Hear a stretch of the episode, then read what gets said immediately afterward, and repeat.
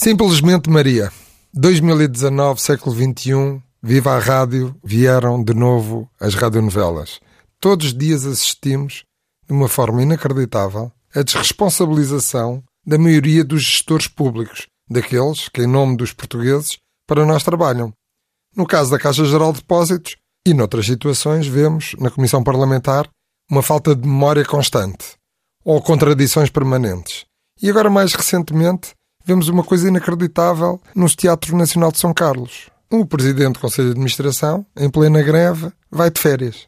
E é a ministra que tem que substituir o próprio presidente e sentar-se com os sindicatos, com os representantes dos trabalhadores.